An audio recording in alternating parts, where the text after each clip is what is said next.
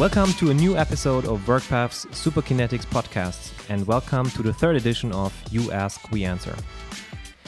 For this series, you can send us your questions on leadership, strategy, and strategy execution, on the latest tools, technologies, and methodologies like the OKR framework, but also more broadly about organization, collaboration, and the future of work. We invite the leading experts to answer your questions and hopefully to contribute some perspective, inspiration, and best practices to your professional and your personal journey. So if you'd like an expert to answer your questions, just send us a question to podcast at workpath.com or share it in the community at community.workpath.com. Today, I am again accompanied by WorkPath's Head of Customer Success, Simon Bock, to finalize our trilogy from OKR pilot to a fully scaled agile strategy execution process.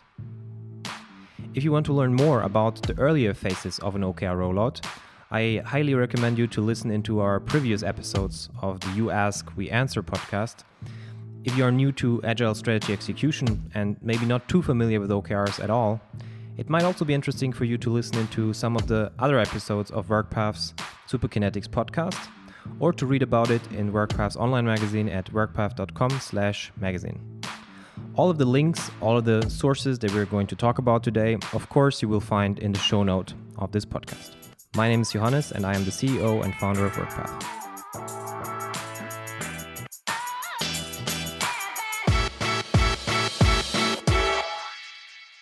Warm welcome, Simon. Great to have you here. Hi, Johannes. It's good to be back. Last time we talked about the specific roles that are necessary for a successful OKR kickstart and the respective rollout. In this episode, we're going to dive a bit deeper into the phase following a pilot. We're looking for answers on how to scale a full fledged enterprise OKR process throughout an entire organization. So, to jump right into it, Simon, what would you say are the most important criteria that need to be fulfilled before scaling OKRs throughout an organization and to go beyond the pilot phase? What are the prerequisites? What is the foundation that you should have? Yeah, this is actually a great question that we get asked a lot from our customers. And um, I think here expectation management is really key and really depending on the organization and its maturity and what you've probably done in the past with the organization really will determine on how fast you can move here. Um, I think if we zoom out a little, there are there are three core areas that I would take a look at when when really scaling the process. Um, and one is let's let's say take a look at the overall processes, including the OKR process, and see um, the integration level and maturity. The second aspect is the change environment to support the scaling of the process. And the, the third one that I would really take a look at is how data driven is your process currently? And are you able to track the progress, not only of the strategy execution itself, but also on, on its maturity and how you're moving towards your, your process goals and how you want to transform the organization? So maybe we'll just kind of take a deep dive into the first aspect processes in, in place is something where of course at the very beginning you want to take a look at your okr process and do you have the the rhythm in the pilot phase um, established in a way that you can really set quality standards and how you want to scale this to the organization. I think this is the obvious one that we probably don't have to talk too much about. You you kind of need to know what you're expecting from the organization when scaling this. But i think very important is that you are getting to a point where this is going to become um, a standard business process when you're thinking about scaling this. And most importantly, in this case, you're really trying to take a look at the processes that the OKR process at the end of the day connects to.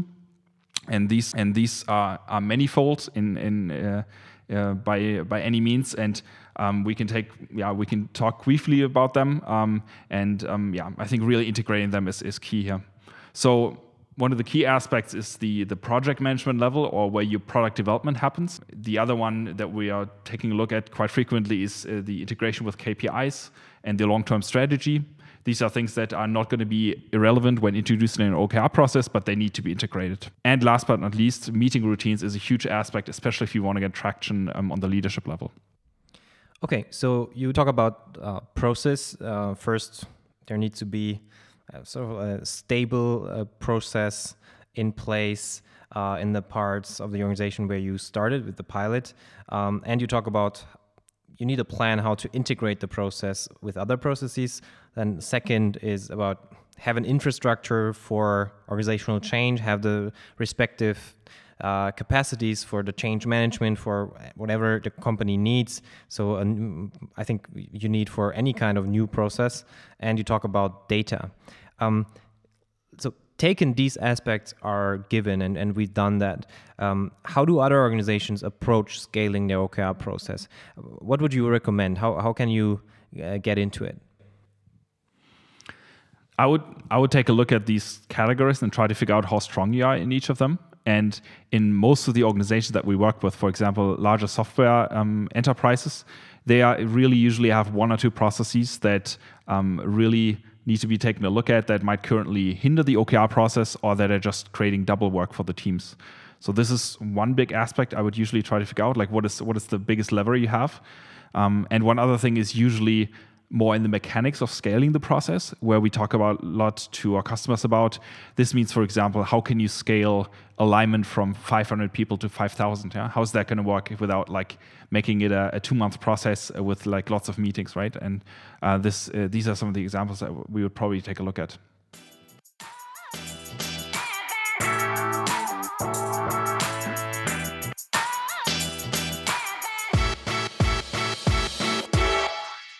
I think one of the most common questions we get is um, bottom up versus top down. Like, given that you have an initial user base, you have an initial group of people working with OKRs, and from there on, um, I mean, sometimes the next steps are already predefined by the initial group uh, involved in the process, but sometimes it's a bit more open. So, how do you think about this? What would you re recommend companies a bottom up uh, versus a top down rollout?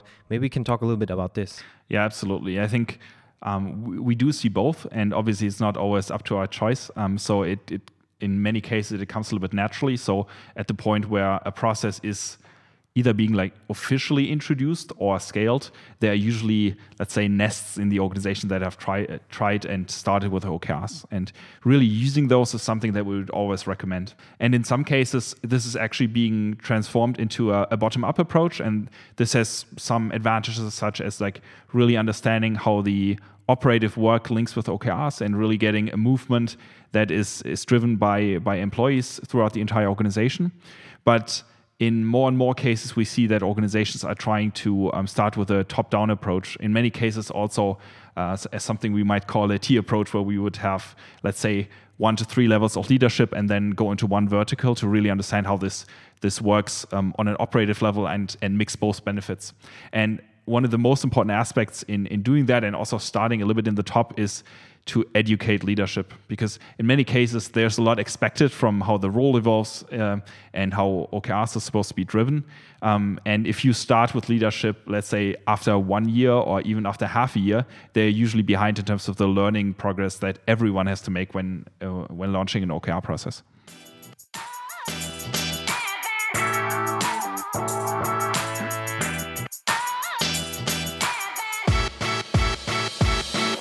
Question that, that frequently is being discussed also in our online community is like how much buy-in do you need from all members of the executive board? How strongly do they have to be involved not just in kicking something like this process off and then sort of like committing to it on a high level management um, from a high level management perspective but really continuously being visible when this process is being scaled? Like are there any other risks if the management team is not involved in that journey yeah, I think in in most cases you can't expect everyone to be enthusiastic from the very beginning. Um, so this is very normal. Usually, you have a few sponsors on the on the top level that are um, yeah, have a very clear picture on where they want to go with the OKR process and how this fits in the in the change perspective.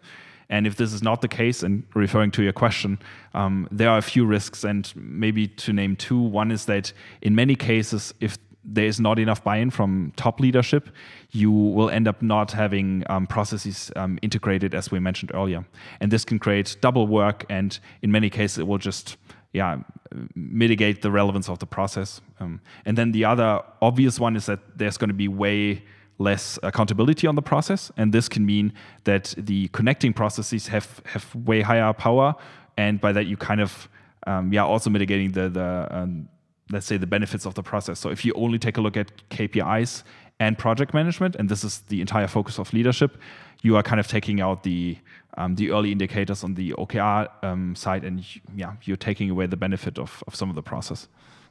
Mm-hmm. So uh, I would fully agree. I think on on the management level, it, it's sometimes underestimated that also senior executives need to learn new things in that context. Uh, taking for granted that everyone on a management level, just because they, they have a, a higher paycheck uh, and, and they are more exposed, they understand these things. Um, that that's I think uh, yeah a misconception that, that usually leads to um, OKRs on a higher level that are not necessarily role model OKRs and and basically if the management cannot be a, a pioneer for this and have goals presented in a, in a, quality that actually inspires others to invest the time to to set better goals. Um, it, it's very difficult to continue from there.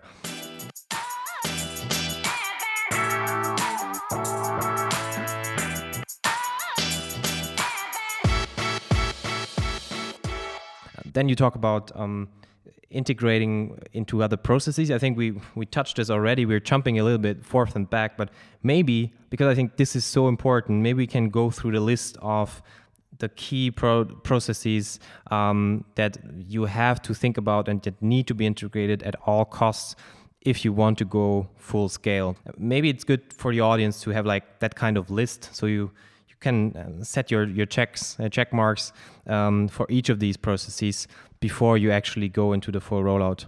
Let's go back to that. So, project management, you said, like, what are your thoughts on that? Um, why is it so important to um, build sort of a bridge between the strategy, the strategy execution layer with OKRs and project management? And, and what should companies actually um, be aware of here? Yeah, in terms of project management and, and product development, I think it's one of the key aspects because you're essentially planning the outcome, what you're going to be doing. Um, so this is like it's I'd say the the number one interface that we're trying to take a look at the beginning. And let's say for a development organization, this means that you have um, let's say a cross-functional product team that plans their outcomes in OKRs, and they have a, a weekly or bi-weekly in many cases bi-weekly because of the sprint um, meeting rhythm where they're taking a look at the outcome and trying to understand how they are moving the needle with their product development. But they are obviously still heavily working in uh, in whatever process no, matter if it's like scrum or kanban and in probably also in their tech uh, solution for that for example jira. And connecting those um, yeah creates like takes away double work and you really you you're able to reflect like what is the actual impact of what we're doing here. And um, a lot of those roles if you look at the product manager or if you look at tech leads they are living in both of those worlds. And also the people who are mainly let's say living in jira they are they they want to get the transparency of what they're working for but also what other teams are working on and what the impact of the work is going to be. Yeah. So i think at, at this point it's it's really about um, reducing friction and redundancies. So people who do their project management, their task management in Jira, for example, they don't have to like document the same things in in some other kind of process. And and what I was what I found fascinating was when when we launched the Jira integration with WorkPath, we could see that this also had an impact on the quality of goals and and the quality of of metrics being set. Because if you get projects, so the work input as closely together um, to uh, with with um, your goals and the aspired outcomes, then you actually it, it's much easier to differentiate between input, output, outcome, and um, you you don't end up having like milestones and, and tasks in your goals and then putting down the same tasks in your project management software somewhere else. So I think building a bridge between OKRs, between goals and strategic priorities, to your project management world has a huge impact on on the goal setting quality and and the overall strategy execution. Um, another thing you mentioned was like KPIs and long term strategy, and maybe this can be connected to reporting in in general. Um, what what do you think? What's important here? I think I mean this is is obviously also very important on a team level because almost each team in like a large organization that is working in data driven way has their long term KPIs that are lagging uh, opposed to the the leading indicators and key results. But I, I, would really highlight the leadership aspect here because this is something that a lot of organizations struggle with um, because there's high high focus on the KPIs because essentially it's that's what you're going to be responsible for in a leadership role if uh, if you're the C level, for example. Um, but really connecting these gives uh, teams and leadership the ability to see how they are basically a leading indicator to the success of the KPI. So if you are responsible for revenue, for margin, for a, a particular NPS um, of your product or part of the product suite, and you you start if you see the connection between the KPIs and the leading indicators and OKRs, you can start seeing how you can actually be more in the driver's seat um, of reacting um, and seeing if you're if you're making an impact with your organization currently. And this is incredibly important, especially on that aggregated level, because you're really far away from the Jira tickets we talked about, um, and it, it's essentially levels kind of the, the playing field. You're you're able to see uh, beyond the KPIs, um, the leading indicators and OKRs, and you can see the top surface of, of project management because in many cases there are different Jira instances and, and really seeing the entire connection from KPIs to OKRs and project management is, is an important aspect. Yeah. So what I think um, what we saw with many of the companies we were working with had a huge impact on how well teams adopted the OKR goal setting methodology was like how much do you like how well equipped are they with a certain kind of set of metrics? How aware are they that there are different kinds of metrics that they like not just understand their operational KPIs that they have to control and and um, understand on a, on a weekly on a monthly basis. Some some companies call these KPIs health metrics. There's actually another episode on on the Superkinetics podcast with Jelmer Kukuk that we just recorded after our OKR forum in Amsterdam. Um, we'll make sure to also put a link to this episode into the show notes, um, where he talked about the performance wall that they set up for their team. So every team basically understands what are the most important KPIs that we have to look at on a weekly, on a daily basis sometimes? What are the strategic KPIs on a higher level of the company that we need to um, influence, that we can, that we should, that we want to influence? But also, what are key results? What are new metrics? What are leading indicators um, in from the previous goal setting cycles that we learned that they have a good impact or that they are good uh, leading indicators for future success. So basically, it's like a toolbox, and each time you go into a new goal setting phase, you, you have this toolbox, hit this box or this performance wall, um, and you just pick metrics and, and sort of like your entire goal setting phase or your goal setting workshop is based on that rather modular template template based approach. So okay, that, that's about KPIs and um, OKRs and, and the integration of those.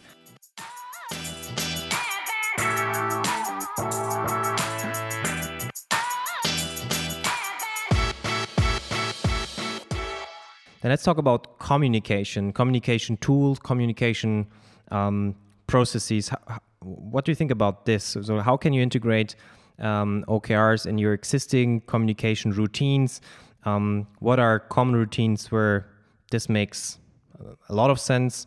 Um, because I think if OKRs, if, if your goal setting process is not visible, is not being alive on a weekly basis, you won't really leverage its, its full potential.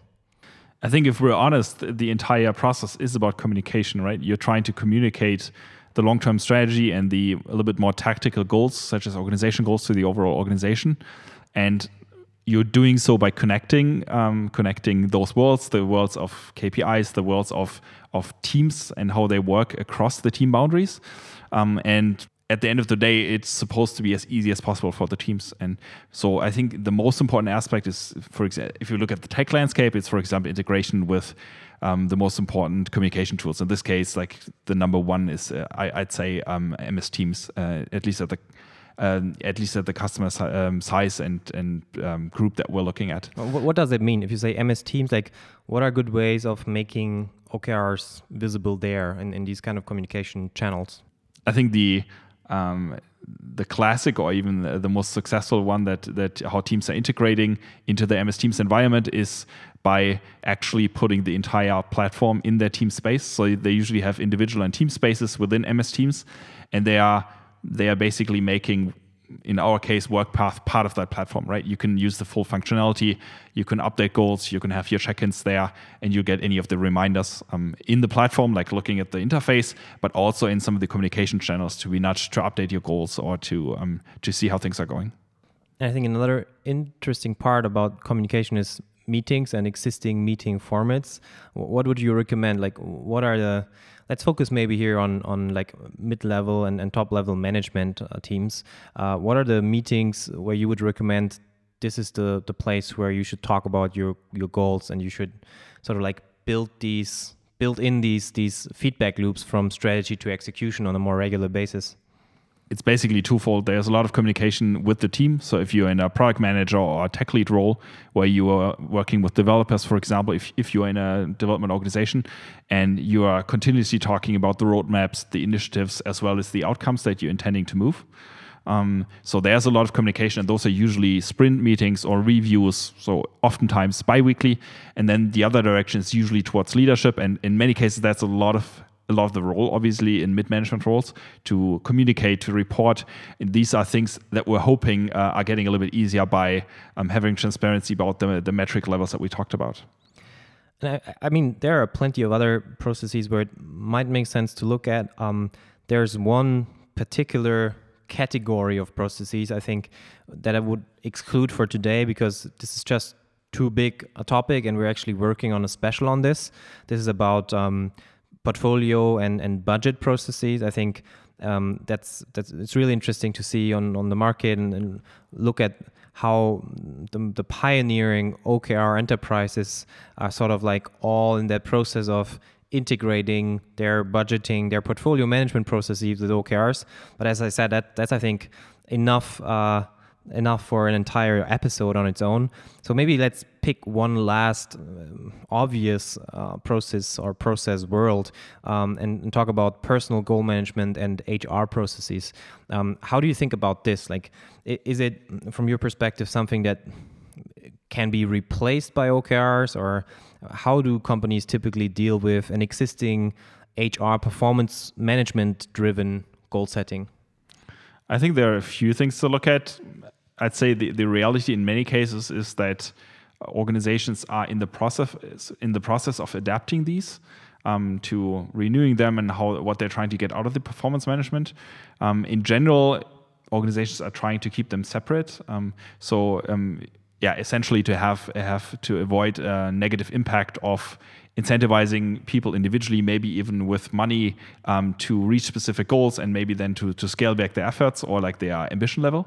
Um, so in many cases, is trying to they're trying to keep it separately, but this doesn't it doesn't mean that um, the performance management um, has no place anymore. Um, we are seeing a lot of organizations who are focusing a little bit more on kind of the behavior uh, of employees and of leadership um, in performance management to see like how are they driving the the transformation, how are they um, yeah working on the, the new way of working that the organization is introducing, how good are you in your leadership role, but less about the actual um, things that the organization is trying to achieve, right? You're not trying to incentivize based on the outcomes that you're trying to achieve and the project management um, uh, achievement if you're in time on budget, etc. So yeah, I'd say um, it's it's in many organizations still on the journey, um, but they're really trying to separate the two and taking some things out of the performance management and adding some new things that are more about um, new uh, new ways of working.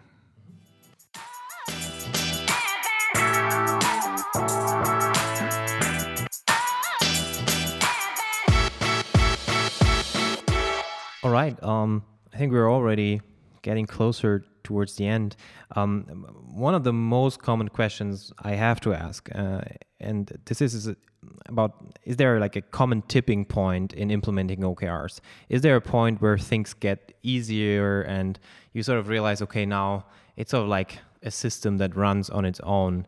Um, and maybe in this context, you know, can also talk a bit about the relevance of continuous adjustments and and our definition of an agile enterprise or a super kinetic enterprise, how we call it. Yeah, I think there are one or two aspects that might feel like a small tipping point, and this really depends on the organization. So, we talked about the process integration earlier. So, if you have a if you have a portfolio process that is steering what people are doing currently, and you you integrated that with OKRs, um, or you might have like merged those two, um, then you are probably uh, going to perceive um, a tipping point um, as part of your process integration. But we are actually, as you mentioned, talking a little bit more about continuous adjustments. So let's say in the first six to 12 months, you were going to have very pragmatic goals um, in terms of the process, how, what you're expecting from the process. Those could be really having clear and specific goals, to having clarity on those, maybe having clarity on other people's goals, on other teams, um, maybe looking at accountability, for example. And those are things that you are continuously tracking. You're trying to understand if you're moving moving the needle there um, in regards to your process, and then you're going to start subsequently adding adding new aspects that are important to you, such as like um, metric driven work like how uh, what are the key results like? Um, are you focusing on customers in the key results? What is the alignment like? So we're essentially looking at the process a little bit like an infrastructure for organizational development.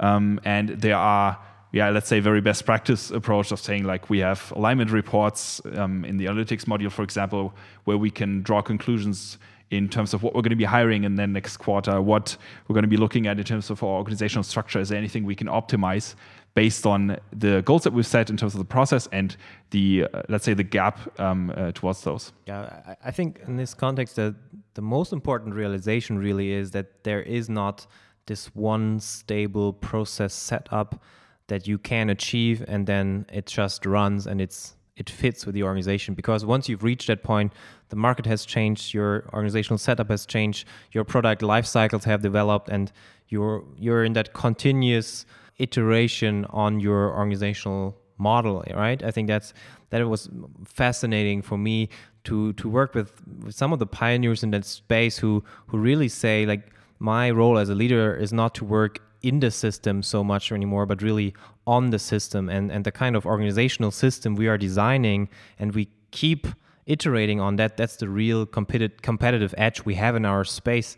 So I think that that's something that that's highly underestimated. Yeah, see a scaled OKR process really as an infrastructure for continuous organizational development, for digital and for for agile transformation, for a transformation of the ways we work, uh, and then rather even in the way you establish and try to have the, the process adopted, even in that way, um, follow these agile principles of plan, establish, run, learn, and then adjust.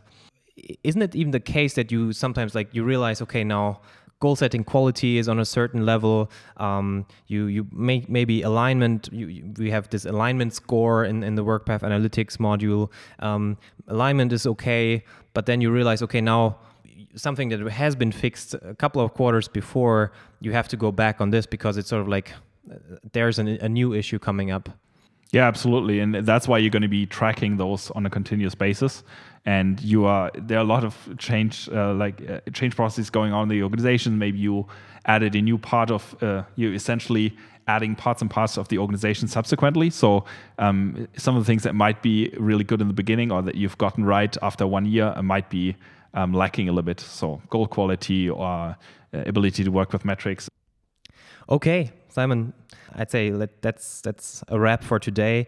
Um, thank you so much for being here today. I think this was very insightful. It's great to learn from your work, your your team's work, and from some of the companies we're working with. I hope to see you soon again. And the same, of course, uh, for you, ladies and gentlemen. Thank you for listening to this episode of the Superkinetics podcast. Um, as always, we'd really appreciate your feedback. Uh, send us your thoughts, your questions, um, your guest recommendations to podcast at workpath.com. Um, follow us on Spotify, on Apple Music, or wherever you are listening. And of course, if you like what we do, leave us a five star review. It, it always means a lot to us.